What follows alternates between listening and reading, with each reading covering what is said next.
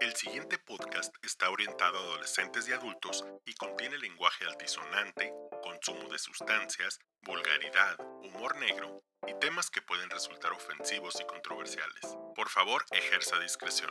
Nosotros no lo haremos. Ferulita para el alma.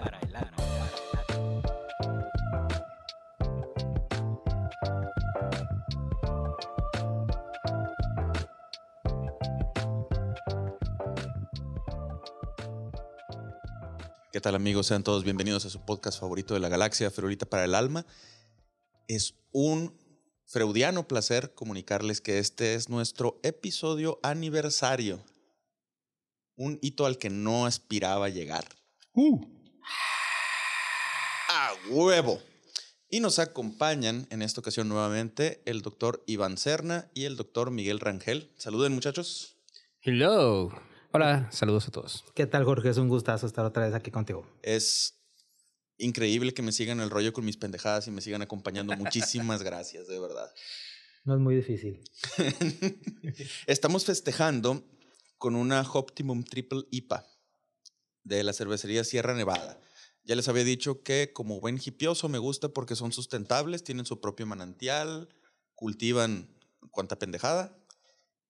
Optimum es una edición limitada del 2022.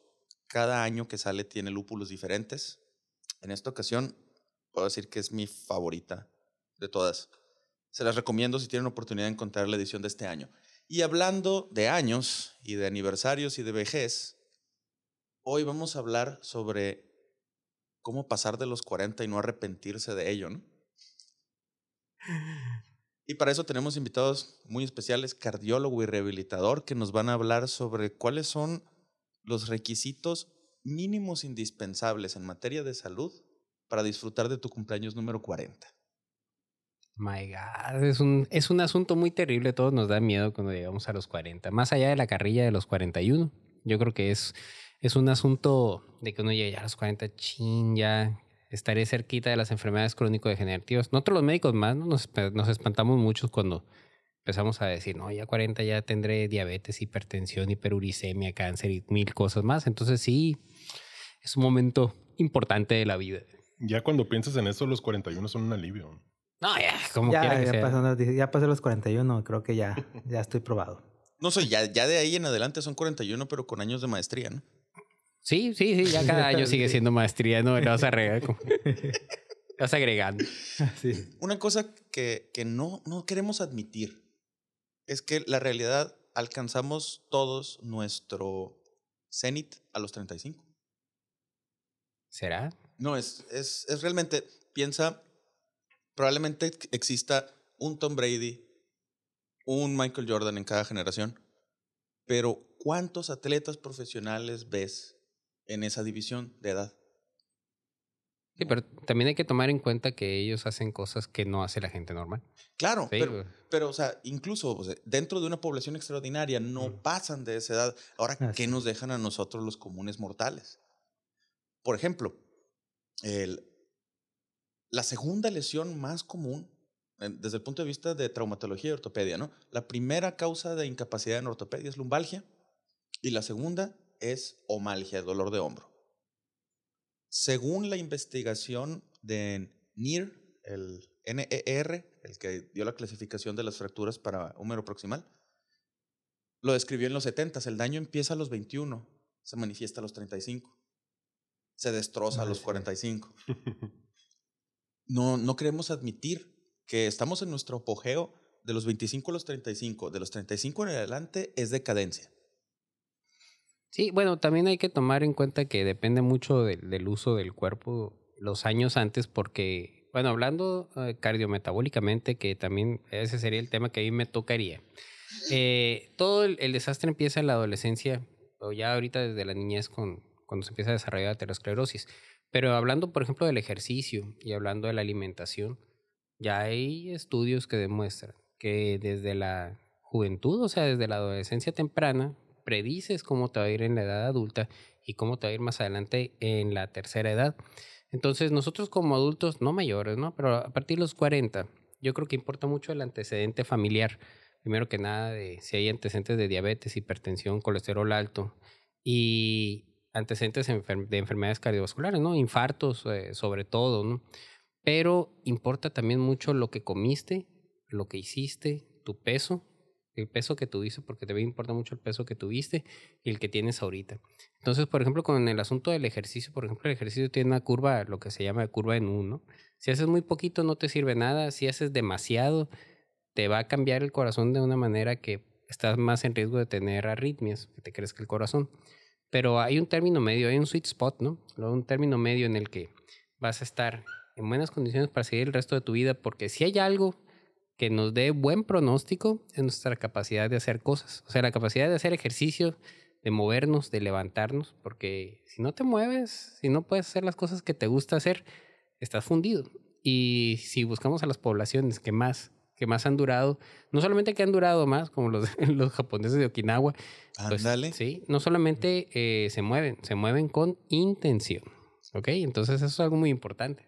Esa investigación fue, estuvo muy de moda a principios de los 90, se llamaba los círculos azules, no sé si la recuerdan. Sí. of course. Que eh, eh, es así porque el software en aquel entonces era muy primitivo para hacer las gráficas y solo te daba tonos de azul. El, trataron de mapear en todo el planeta las poblaciones que, eh, que tenían más número de centenarios. Y una muy importante era Okinawa. Y al parecer lo redujeron a, tres cosas, lo que tengo entendido, ¿no? En, en, longevidad. Primero era una dieta hipocalórica toda la vida. Así es. El dicho en japonés es harahachi bunne, que quiere decir llénate ocho partes de diez. O sea, siempre mm, quédate con un poquito de, de, de hambre. La otra era que tienen una vida comunitaria muy arraigada. Ellos tienen eh, sus grupos de amigos con los que nacen en la cuadra y se mueren juntos a los 100 años. Y por último, era el concepto del Kichigai. Ikigai, sí. Que es, en francés le dicen la raison d'être, mi motivo de vivir. Así es. Que en un diagrama de Venn sería esa área que se superpone entre lo que sé hacer, lo que me gusta hacer para, lo que soy, para lo que soy bueno. lo que me aporta y lo que le aporta a la sociedad. Sí, entonces yo creo que eh, entrando a esta edad, yo creo que los 40 es muy importante eh, ver nuestros antecedentes, lo que hemos hecho. Si no lo hemos hecho es, eh, primero que nada, ver qué estamos haciendo. ¿Qué estoy haciendo? Estoy haciendo ejercicio. muy importante tener actividad física. Oye, no tienes que ser crossfitter, ni tienes que ser un exagerado, ni pegarle duros. Yo creo que tienes que hacer por lo menos 30 minutos de ejercicio aeróbico como dicen, pues 150 minutos a la semana, eh, pero es lo mínimo necesario, ¿no? E incluso si tú exageras y llegas a hacer un poco más de ejercicio, no te va a hacer más daño. La otra cosa es, ¿cómo andamos de colesteroles? O sea, pero los colesteroles, eh, les quiero hacer el comentario este que tienen que ser valorados por un médico internista o un cardiólogo, porque no tienen bien el concepto de que se tiene que individualizar. No es lo mismo las metas para una mujer que para un hombre, que para alguien que ya tuvo un infarto, que para alguien que tiene antecedentes familiares de colesterol y cada caso es muy individualizable, ¿no? La glucosa, hacernos exámenes de laboratorio cada seis meses o cada año para ver cómo andamos de glucosa y cuando empieza a pasar de 100, ay Diosito, vale más que ya empiece a dejar de tragarlo de siempre y empezar a moverme más. Y tomarnos la presión arterial. Si se fijan, son cosas bien fáciles, ¿no? O sea, tomarnos la presión arterial, cualquier parte de la pueden tomar, si sale normal, te la tomas eh, otra vez, la checas otra vez y, y ya, pues. Yo quiero apuntar, subrayar mucho que no nacemos con receptores ni con sensores que nos digan cómo está nuestra presión ni cómo está nuestra glucosa. Por más que diga la comadre que ella siente cuando se le sube la presión, no es cierto.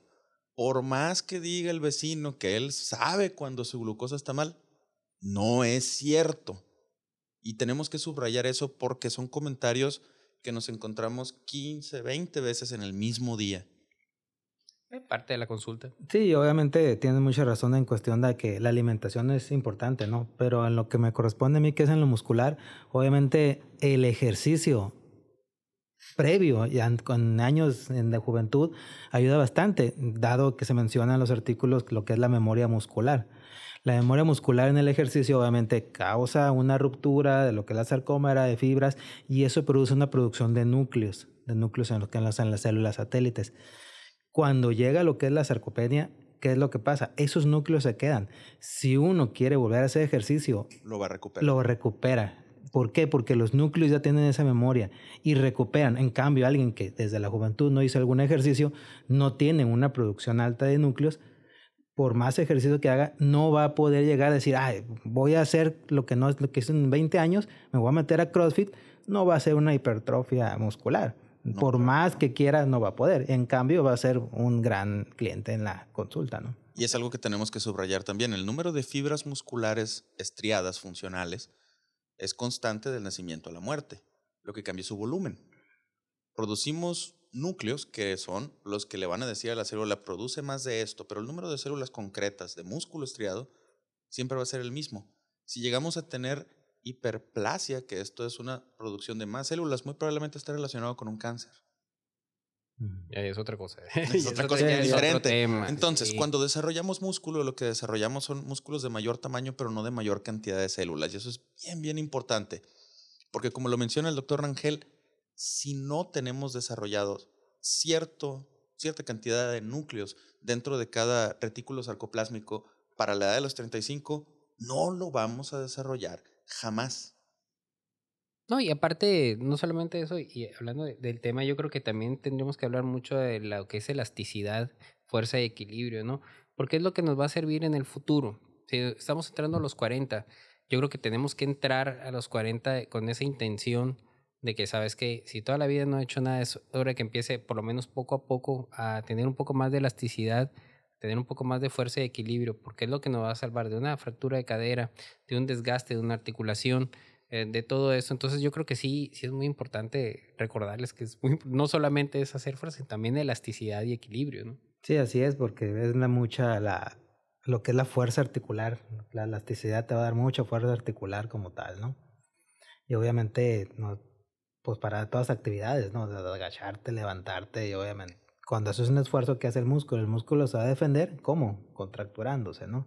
Y es cuando empiezan las lesiones, de poco a poquito y van apareciendo, ¿no? Y otra cosa muy importante, el, por ejemplo, en el caso de la rodilla, ahora que hablas de, de integridad estructural articular, ¿no? El ligamento cruzado anterior acarrea el 75% de la propiocepción de la rodilla. Así es.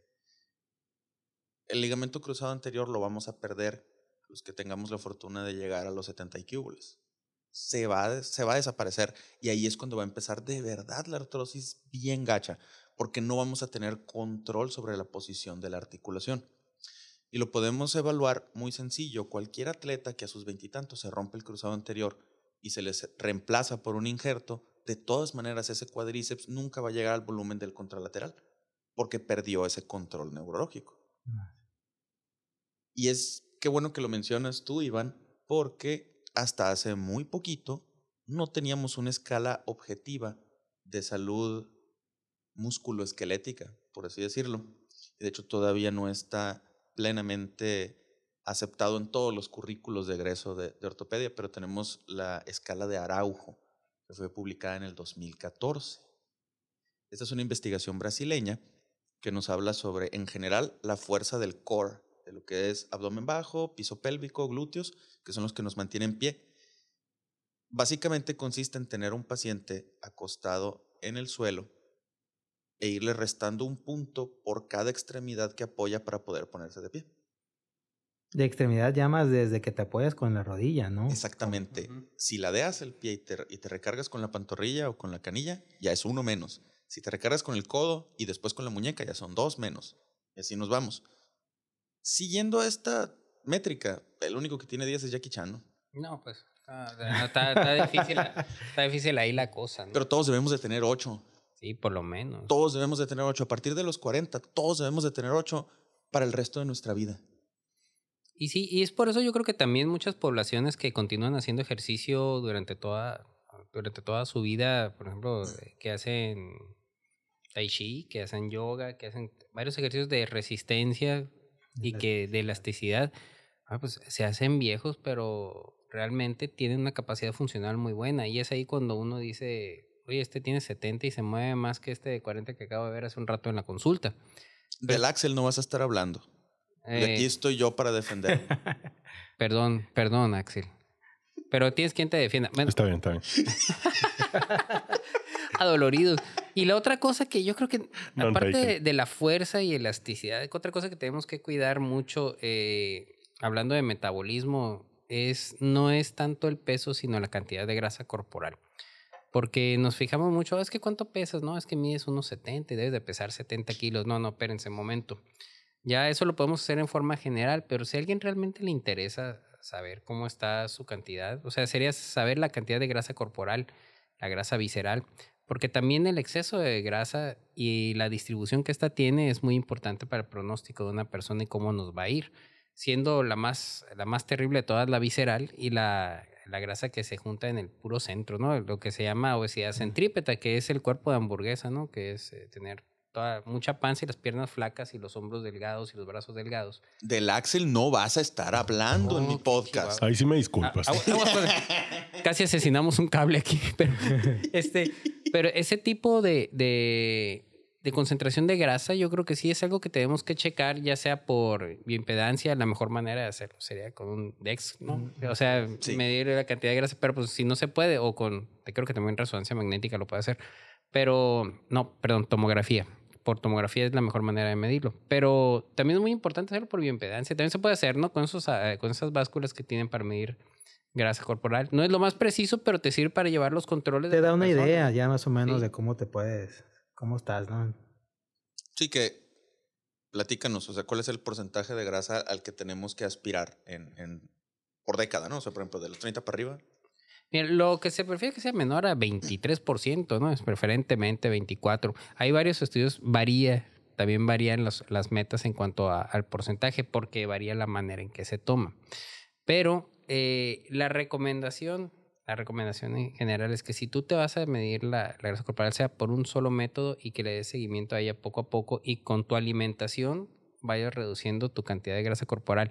Recomendación, recomendación, recomendación. Con un profesional. O sea, con un nutriólogo profesional o con un endocrinólogo profesional, con alguien que sepa de estas cosas y que les vaya viendo con la alimentación sobre todo. Porque luego hay mucha gente por ahí que no anda recetando pastillitas milagrientas que ya me tienen hasta las orejas de... El de- Redotex y esas pendejadas. Sí, no quería decir marcas, pero sí esas que producen taquicardias, hipertiroidismo y todas esas cosas que me Y toca ver. trastorno por ansiedad generalizado y pendejada y media. Deja tú. Los que ponen agujitas son los que me metieron hasta los huevos. Bueno, a lo mejor las agujitas no son tan gachas porque no son tan terribles porque no te van a afectar el sistema inmunológico o metabólico y todo eso. Pues como quiera un piquetito más, un piquetito menos, pero sí, como quiera acupuntura, no, no, no tengo tanto problema con eso. Pero el hecho de irte ya con ellos, obviamente no te va a pasar nada, pero dices, ah, ya me diagnosticó él. Sí. Entonces, Sí. ese es, el problema, ¿no? Ah. Probablemente no sea nocivo per se, pero estás retrasando la atención correcta o estás descuidando aspectos que deberían de ser mucho más estrictos o simplemente la persona que cree en una pendejada va a creer en dos, en tres, en cuatro hasta que se muera.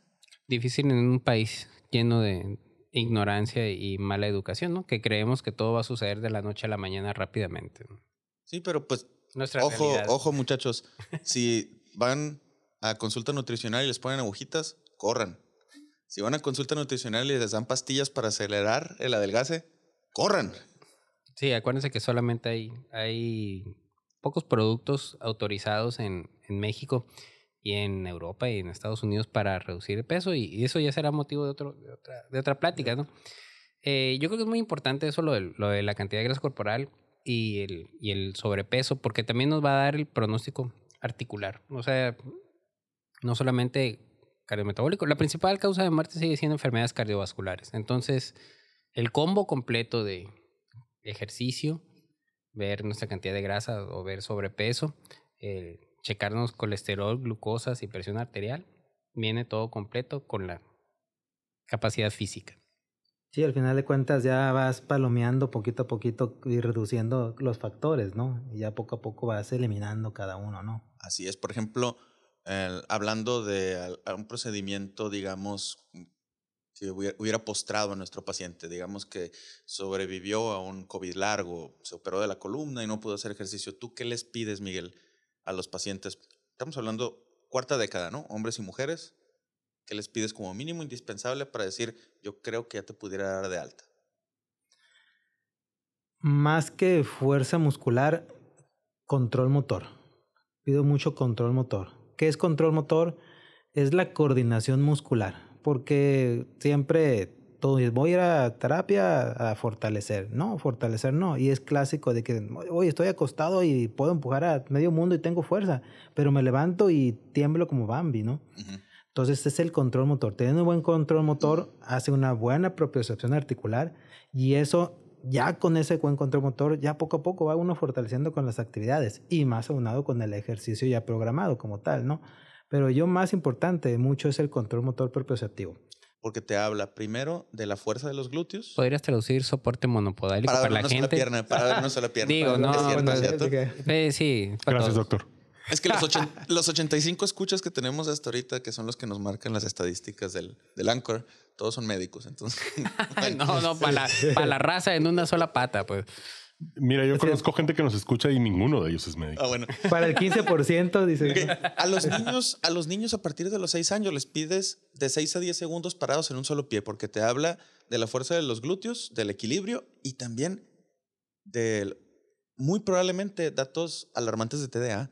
Si el niño, aunque tenga la fuerza y el equilibrio, pero no, te, no se puede quedar en una posición porque no se puede dejar de mover, entonces tú completas tu valoración pediátrica. Lo mismo yo le pido al adulto. El- en los pacientes que opero de cadera y de columna, antes de la doceava semana tienen que aguantarme 10 segundos con cada pie, sin caerse, sin agitar los brazos, que lo hagan con facilidad. Porque desafortunadamente estamos muy acostumbrados a cumplir con el mínimo indispensable de todo. Entonces dicen, mi meta son 10. No, carnal, tu base son 10. Es el Es de ahí mínimo para adelante. indispensable. Que es, que es uno de los, de los logros que le pido al, paciente convaleciente. La otra que les pido, por ejemplo, cuando se trata de plastías de ligamentarias, musculares, que, no estoy evaluando tornillos ni material que puse en hueso, es que mi paciente debe de poder saltar hacia adelante lo que mide de estatura. Si tengo una persona de unos 70, sin agarrar vuelo, brincar con los dos pies juntos, quiero que brinque unos 70 para adelante. No, papá. ¿Dónde es el epicentro? ¿Dónde No, fue el y por- epicentro? Y por eso es que soy tan dependiente de rehabilitadores, ¿no? A todo mundo, a todo mundo mando fisioterapia. Ya será responsabilidad de ellos si acuden o no acuden. Porque el paciente tiene unas metas, el ortopedista tiene unas metas, el rehabilitador tiene otras diferentes. Claro. no siempre son, no siempre son las mismas. Pero sí, o sea, no es tan extraordinariamente difícil que una persona de 40 años, si mide unos 75, dé un brinquito para adelante con las dos piernas y alcance a cubrir unos 75, la verdad. Así es. Bueno, pero entonces eso habríamos que, que valorarlo. Por ejemplo, si, tú- si nosotros vamos a todos los cuarentones, vamos a ver de 40 a 45 y viéramos quiénes pueden hacerlo, aunque no tengan ningún problema, aparentemente yo creo que sí nos daríamos una, una buena decepción. Claro, porque de hecho esto tiene una correlación muy íntima con el índice de Araujo que comentábamos hace Sí. un momentito. Los pacientes que sacan al menos 7 pueden realizar estas tareas, porque la tercera tarea que yo les pido es que el paciente pueda levantar su propio peso. Por el método que quiera, tiene que mover su propio peso. Entonces pudiera ser, esta persona pesa 80 kilos, ah, ok, hazme un peso muerto de 80 kilos. O arrastra un costal de arena de 80 kilos. Si lo logras, ya chingaste, desde ahí para arriba. Esto se lo pongo mucho a los pacientes jóvenes que estoy dan- egresando de cirugía de columna. No, sí. Porque en cirugía articular serían metas ligeramente diferentes. Pero si se trata de una persona que no ha sido sometido a ninguna cirugía, yo creo que lo mínimo que debe de hacer es eso. No tiene un cuidado especial, no está cuidando un material, un constructo. Ahora hay que pensar también que la mayoría de las personas que llegan a los 40, eh, de repente estamos metidos en una espiral de trabajo y productividad. Y de repente creemos que lo que necesitamos para nuestra salud no es, eh, pensamos que es algo muy difícil. Y yo creo que también tenemos que quitar ese mito porque tenemos que decirle que todo es gratis. O sea, casi todo es gratis, porque es alimentarse bien, es hacer ejercicio, Ejercicio en el, en el aire libre. Sí, o sea, hacer ejercicio al aire libre es, es gratis, o sea, salir a caminar es gratis, dormir, tratar de dormir bien, porque también es muy importante las horas del sueño, la salud mental, y es un tema que eh, lo hemos medio platicado y raspado también la salud mental. a los 40 es terrible. O sea, es que la crisis de los 40 y no sé qué, la fregada, no, es que es, es bien gacho también. De repente no tener intención de lo que estás haciendo. Pensar que nomás estás trabajando porque sí. Y no podemos dejar pasar ese, este episodio sin después echarle la bronca al, al psiquiatra y nos diga, oye, ¿qué onda de la crisis de los 40? Porque salud física podemos, podemos nosotros platicarlo, pero vamos a tener que, que hablar también de la salud mental y del alto índice de suicidios que hay y un montón de divorcios que hay y un montón de broncas que hay a los 40. No me lo he podido traer porque este vato está pasando precisamente por su crisis de los 40. güey. Lo está experimentando y nos va a decir cómo sale. Sí, porque está, sí está difícil. También eso es algo que tenemos que platicar mucho porque ya cuando, pues yo tengo 46, ya cuando ves a, a, a la gente de mi edad, dices, bueno, ¿cuántos están divorciados? ¿Cuántos están en un trabajo que los absorbe 24 horas? ¿Cuántos no han podido ver a sus hijos más de una vez o dos veces a la semana? ¿Cuántos de ellos están metidos en broncas? Eh, alguna que otra bronca por ahí, más allá de la económica. Entonces yo creo que también eso es, algo, es un tema de, de los 40 que tenemos que, que hablar. El, el tener un plan Sí. tener un plan de vida que sea apegado a la realidad y no a la- lo que la sociedad nos dice, porque estamos bombardeadísimos ahorita de, de lo que tiene que ser y se nos olvida lo que realmente queremos ser. Definitivamente. De hecho, todos los episodios del mes de octubre van a ser dedicados a la salud masculina. Confío en que podamos cubrir ese tema. Y, y qué bueno que estemos hablando de esto porque también no se trata nada más de próstata. Ah, es octubre, No. mes de salud masculina. Oh, cáncer de próstata y nada, Sí. nada más. No, nomás que se les, no se les olvide que se muere más del corazón todos que... Así es. Así es. que- Y, y que la tradición del Movember empezó por, por este, no solo el cáncer de próstata, sino la depresión masculina. Sí, porque obviamente la salud mental, pues es- indispensable, no te va a dejar hacer ni ejercicio, ni dieta, ni descanso, ¿no? No, exactamente. Que hablando así de, de ejercicio, tú, Miguel, danos unos tipsitos así de cómo vamos a incorporarnos a una vida más activa. Independientemente si hicimos deporte en la prepa, ya no cuenta, ¿no? Sabemos que para nosotros que nos dedicamos al sistema musculoesquelético, una persona que se somete a un reemplazo articular solo puede aspirar al nivel de actividad que tuvo en los seis meses previos al reemplazo articular. Por eso es que si tienes una persona de la tercera edad que le reemplazas una cadera por desgaste, pues no le vas a exigir lo mismo que le exigirías a una persona que se fracturó y que estaba en ese momento haciendo un deporte, que, que era activo. Entonces, ¿cómo nos incorporamos más fácilmente? Sí, porque luego le pides o hay, desgraciadamente muchos piden ejercicios de, de edad de alta el paciente, tienen, tuvo limitaciones previo ya a la lesión y le piden, me vas a hacer una hora de ejercicio diaria y obviamente nunca lo había hecho, entonces no lo va a poder. ¿Qué es lo que ya estamos viendo? Y de hecho lo hacemos ya nosotros en el ejercicio terapéutico, en la última fase de rehabilitación, es el ejercicio terapéutico lo manejamos o lo monitoreamos con la frecuencia cardíaca máxima de cada paciente y nos vamos sobre la frecuencia cardíaca diana. Tú no me podrás este, a lo mejor contradecir en eso. ¿En qué? De que mm, por lo menos en, en el ejercicio es cualquier persona y principalmente lo tratamos más en, en adulto mayor. El ejercicio terapéutico no es el clásico que la mayoría que hace rehabilitación dice, vas a ejercicio, ya te cansaste, descansa. Y no, no es así.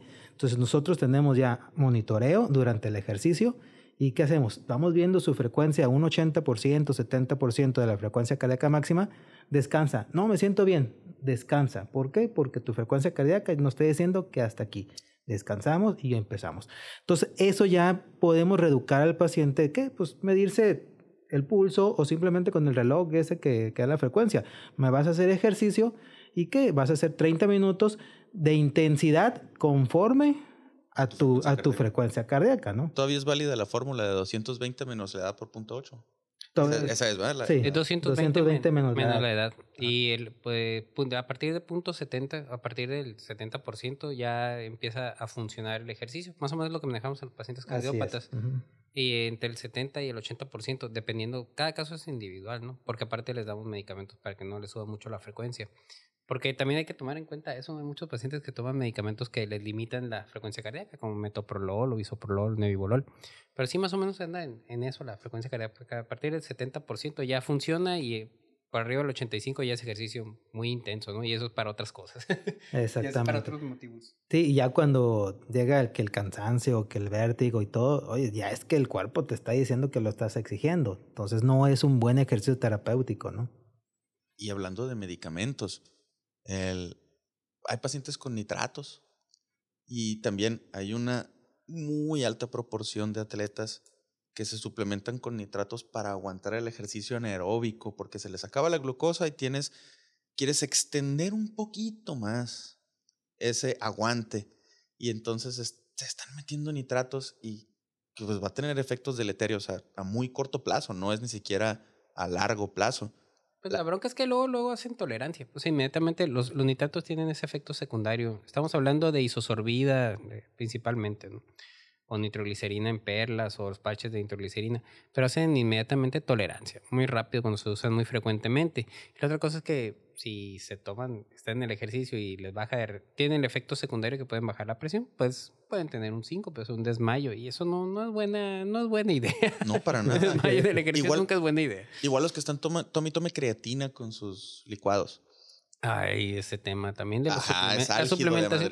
No, es, es, es- está- es muy duro ese tema, porque también eh, lo recomiendan mucho eh, tocar en los gimnasios, que recomienda a alguien que no sabe, recomienda cosas que no sabe qué son y que cree que son buenas y que por haberlas usado cree que sabe. Entonces, también otra recomendación muy buena para nosotros los cuarentones. Este, suplementación de vitaminas o de proteínas, háganlas con un nutriólogo o con alguien que sepa, no con un no con cualquier persona, porque también eh, algunos tienen sustancias de tipo de las anfetaminas o producen taquicardia. Si la persona es sensible y tiene un problema del corazón, le puede afectar y producir algún infarto, alguna taquicardia o tener angina de pecho que no tenía al momento del ejercicio. Entonces, también es, es lo mismo del, del, del tema. No, los 40 sí ya sabemos que empezamos a decaer ciertas funciones y todo eso, pero el querer volver a los 20 tomando fregaderas no va a suceder. Por aquí no pasarás. Dijo Gandalf. Dijo no, Gandalf, no sí, pasarás. No pasarás. No.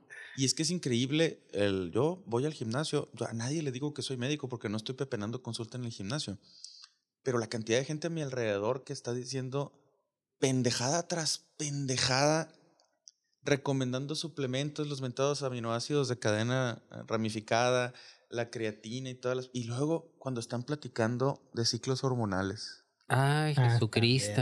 Jesucristo. No hay una mucosa del cuerpo que no se me llene de ronchas.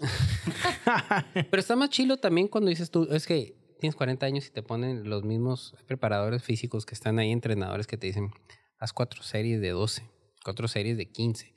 No jodas, o sea, tienes 40 años, no va, te va a tronar el músculo si en tu vida has hecho y de repente empiezas a hacer, a hacer- quieres hacer eso. Y lo dices, es que no aguanto, algo, algo tengo mal, porque el preparador físico me dijo, el entrenador me dijo que tenía que hacer eso. No pude, entonces tengo que tomar algo y vas a la, al, negocio que está ahí, que vende sustancias o que te vende algún... No, es que tengo que tomar un chorro de cosas para poder aguantar.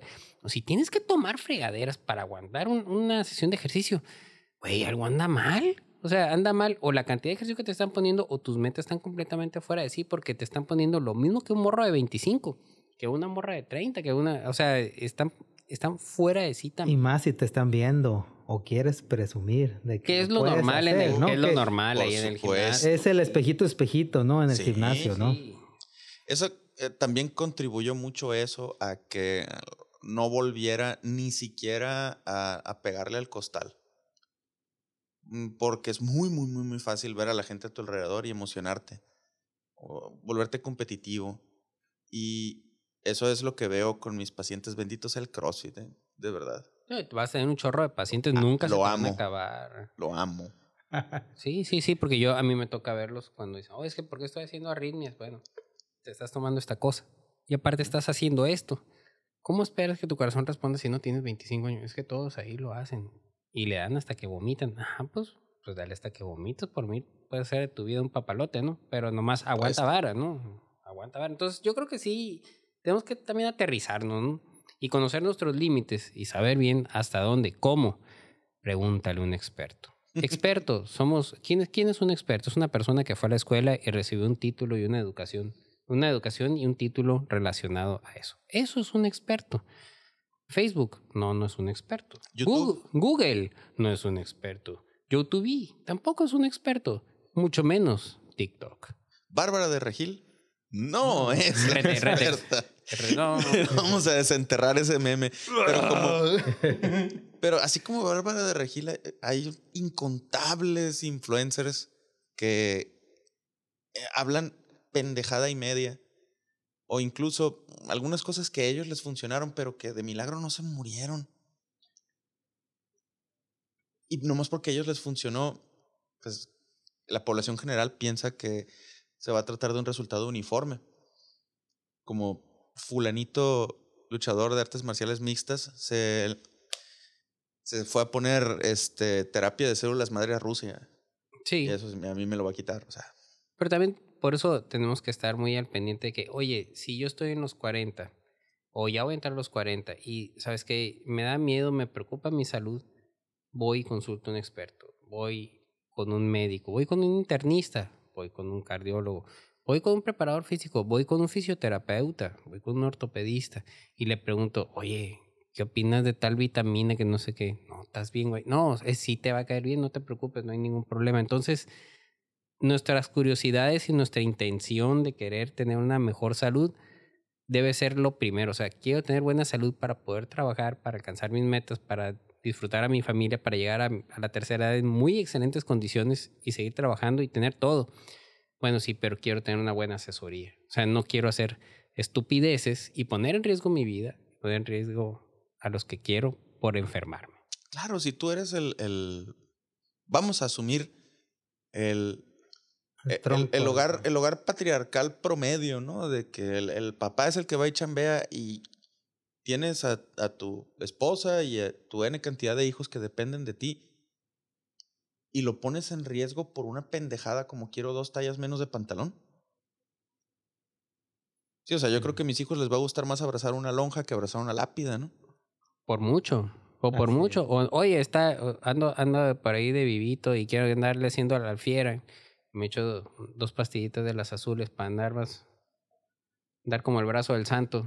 Y de repente haces. Como pata de perro envenenado. Como pata de perro envenenado. Y andas darle haciendo alfiera ahí queriendo hacer lo mismo que los 20. Pues no se puede. O sea, no, no se puede por más que quiera. Y corre.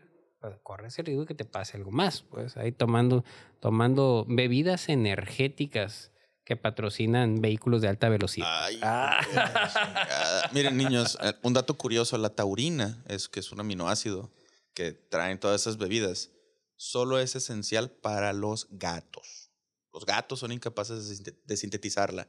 Nosotros, por alguna razón, excretamos taurina en la bilis, pero no se ha demostrado que tenga un efecto fisiológico en el ser humano. Está presente en la bilis, ok, sobres, pero está ahí. Sí, y, y es muy buena para producir taquicardias y otras cosas más. Igual que, Para las- producir insuficiencia renal aguda. igual que la del mo- igual que la del monstruo y algo así, ¿no? Sí. Sí. Entonces yo creo que sí, sí es muy importante ese, ese asunto de no querer aparentar, no querer regresar el tiempo porque no se puede. Tenemos que seguir avanzando con el tiempo, irnos adaptando con, con todo esto, pero con actitud madura y sana. No, no podemos andar viviendo en los 30, así como andamos aquí alguien con una camiseta de MTV, yo creo que mi camiseta de caifanes, o sea, está bien, pues. Pero para actitudes, yo creo que no podemos volver atrás. Definitivamente. Exactamente. Ahora, algo que no, no- ah, se me había pasado mencionar hasta hace un momento. Parte de lo que, de lo que trata la, la salud, tanto cardiovascular como musculoesquelética, a largo plazo, es también lo vestíbulo-coclear, ¿no? El mantener el equilibrio. Porque, ustedes díganme, ¿cuándo fue la última vez que vieron a su papá o a su mamá en el piso? Nunca. Nunca, no sé, llega, llegamos a, a alguna edad muy razonable, más o menos 45, en la que ni siquiera nos queremos sentar en el piso, porque ya sabemos en el pedote en el que nos vamos a meter para pararnos. Sí, entonces como sale Nickelodeon, güey, el piso es lava. Sí. Por eso es que el Tai Chi funciona. Estuvieron, no sé si ustedes recuerdan, en los noventas promocionando, un, sobre todo en Univisión y pendejadas por el estilo, además de la pulsera balance, unas plantillas con bolitas que estimulaban el empedrado, que simulaban, perdón, el suelo empedrado de no sé qué provincia de China donde practicaban Tai Chi. Y le atribuían que te bajaba el riesgo cardiovascular de cuánta mamada y te controlaba la presión. no está enteramente mal. La cuestión es que a nivel así de bolitas en una plantilla, sí es una soberana mamada. Pero sí está perfectamente demostrado que las personas que siguen caminando en terreno irregular y agreste toda su vida van a mantener una mejor calidad de vida a largo plazo porque están estimulando propiocepción. Reduca el control motor, la propiocepción a final de cuentas, ¿no? Sí, y eso se estudió en una población así bien concreta, que es la Iglesia de Jesucristo de los Santos de los Últimos Días. Está bien curado. En Estados Unidos al menos tienen la costumbre de que cada congregación todos los domingos se juntan todos a su servicio dominical y después se salen a caminar. Todos juntos se van al hiking. Solo eso, solo eso los hace sobrevivir en promedio 25 años más que todos los demás. Y aparte de los monjes budistas, incluso Thich Nhat Chi, que está en Francia, el, vietnamita que está exiliado en, en, en, Francia, las meditaciones que se la avienta, se avienta caminando en la naturaleza. Así es, y descalzo. Y descalzo, porque necesitamos esa retroalimentación de nuestro medio para saber qué, identificar qué estamos tocando. Bueno, aquí lo tenemos nosotros. Hay banquetas sin cemento, en terracería. Están los baches. Sí, si, te, te, vas por el Mane Hasta manejando, estás controlando, ¿no? La percepción. Aquí en Hermosillo, una caminata casual al Oxxo son tres niveles del Mario Bros. Porque tienes el solecito correteando detrás que te quiere chingar, güey. Tienes los hoyos y la Y te puedes meter en un tubo también y salir. Sales en un hoyo en el colosio, güey. Y nunca llegas a rescatar a la princesa. Qué tristeza tan real. Qué realidad tan triste, ¿no? Pero sí, sí es cierto. Y nos hace falta ese, ese del piso. La verdad es que sí. La ventaja también del yoga, pues, mucho lo haces en el piso y te tienes que levantar. Así es. O de otra manera, ¿no? Así es. Y, el, por ejemplo, los pilates los inventó un sujeto que se apellidaba Pilates, que era bailarín de ballet, le gustaba hacer yoga. Y y pues nadie se acuerda de su carrera de bailarín, pero su método de calentamiento y fortalecimiento persiste, ¿no? Y son, son ejercicios muy buenos siempre y cuando los esté impartiendo una persona que tenga en cuenta las limitaciones propias de cada, de cada individuo y no le exija más allá de lo que puede sensatamente ofrecer ese cuerpo. Volvamos a lo mismo, especialista. ¿no? profesionales. O sea, el asunto es el, es el profesional y que no podemos hacerlo así nada más o viéndolos en la tele. A lo mejor es un buen principio, ¿no? Empezar con algo básico. Tal vez lo más básico sea nada más levántate del piso lo más rápido que puedas y como puedas. A lo mejor lo más básico es, bueno, cinco minutos de salir a caminar, darle una vuelta a la cuadra. Bueno, a lo mejor es, es muy bueno para empezar una semana y a la siguiente ya le das diez y te empiezas a hacer el tiempo. Al fin, cambio, al fin y al caso, pues un cambio de hábitos empieza poco a poco, ¿no? Pequeños hábitos. Y el objetivo de, de, obviamente, demostrar todo esto no es de asustar, sino al contrario, decir, bueno, vamos a empezar a qué? A llegar a la meta de lo que estamos platicando, ¿no? Sí, porque muchas personas de cierta edad ya están muy cristalizadas o fosilizadas en sus creencias y no se las vamos a cambiar. Nuestra meta se trata de formar generaciones que piensen que los hábitos previos son inadmisibles, no de cambiar la opinión de la gente que ya está bien, bien, bien clavada en, sus, en su forma de vivir. No, y mejor ahorita, o a lo mejor ahorita es mejor que, que mañana, ¿no? Entonces, de todas maneras, tiene 60, 70 años. Ahorita estamos hablando del, del, de los 40, pero a lo mejor a los 60 o 70, quien nos está escuchando, oye, pues a lo mejor una caminadita diaria, pues por lo menos, o me subo a una bicicleta estacionaria yo les tengo muy mal consejo a mis pacientes. Yo les digo, compren un aparato para hacer ejercicio en casa, porque tengo muy mal clima en Hermosillo. Pónganlo en la mitad de su casa donde más estorbe. Donde lo vean todos los días, donde se tropiecen con él. Cierto. Donde les enfade y digan, que está aquí la maldita caminadora. Súbanse, súbanse ahí, vean. es que antes de que la llenen de ropa, que sea el, el toallero. Sí, el toallero, la, la, percha más cara de la casa. Y les estorbe y digan, ¿y qué hace ahí en medio de tu sala tan bonita, en tu casa, en el, en el lugar más bonito de Hermosillo? Es que está ahí para recordarme que tengo que hacer ejercicio. Está ahí para recordarme que de eso depende mi futuro. Porque no, no olvidemos que es el mejor medicamento de todos, pues, el ejercicio. Claro. Claro, y la cuestión es que no nos estamos guiando por cierto estándar de belleza, porque es muy sencillo. Fíjense el cuerpo que tiene el medallista olímpico de cada disciplina. No hay un cuerpo perfecto. No. Hay un cuerpo adaptado a una actividad, pero no hay un, un cuerpo que sea el estándar dorado de ni, ni cosmético, ni, ni higiénico, ni dietético. Entonces ya, para cerrar, recapitulando, desde el punto de vista cardiovascular, ¿qué es lo mínimo indispensable que debemos de cubrir a los 40? Frecuencia cardíaca basal de cuánto, TA de tanto, capacidad aeróbica de tantos minutos. No, está muy difícil la capacidad aeróbica porque no está tan fácil de medir, más que con una prueba de esfuerzo. Pero yo creo que empecemos con, primero que nada, tener una glucosa menor a 100 en ayunas, es un buen principio. Tener una presión arterial, una tensión arterial menor a 139-89 para empezar. ¿Ok?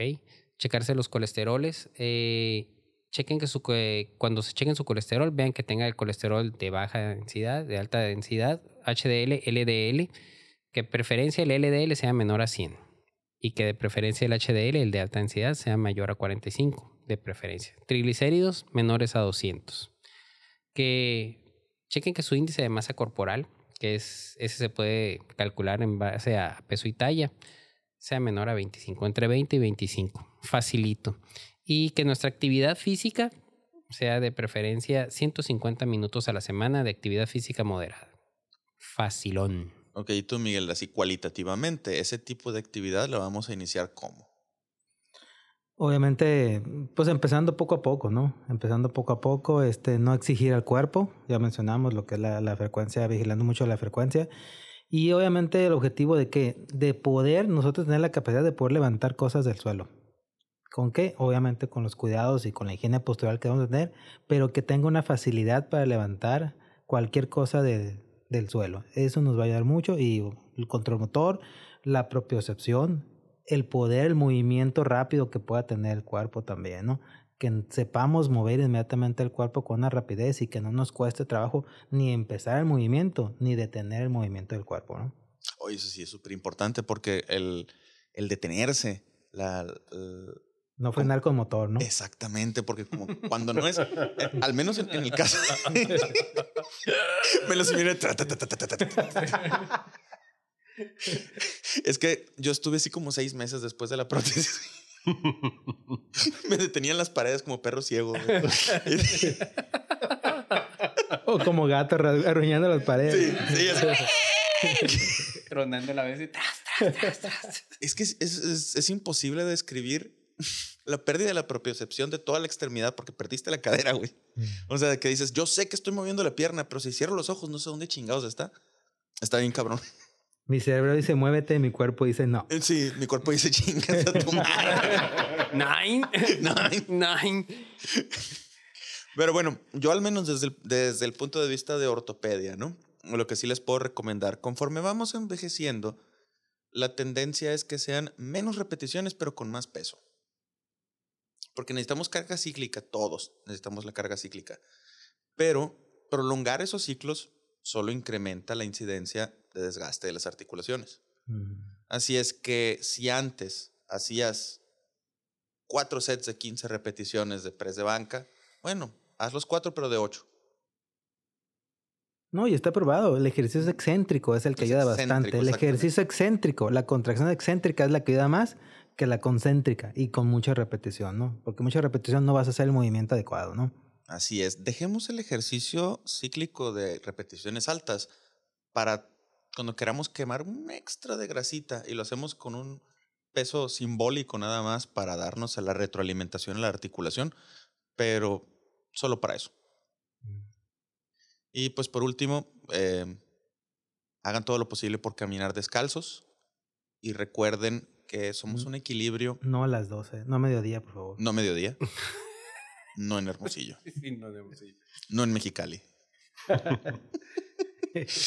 el, ¿Cómo se, se acuerdan del, del el monje budista que se prendió fuego enfrente de la embajada americana en, Vietnam? Claro. Están las fotos del National Geographic.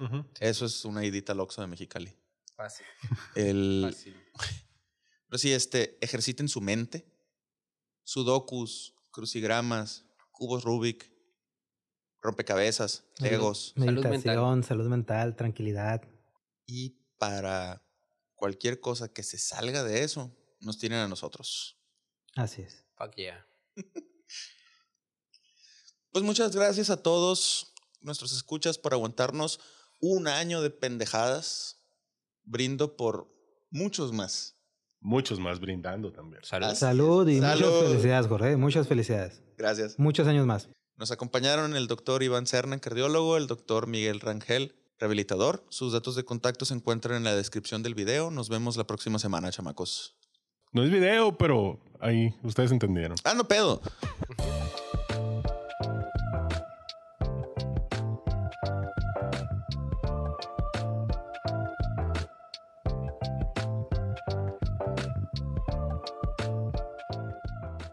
Las opiniones expresadas en este podcast son 100% personales y de ninguna manera representan una comunicación de parte de alguna institución, colegio o consenso de profesionales.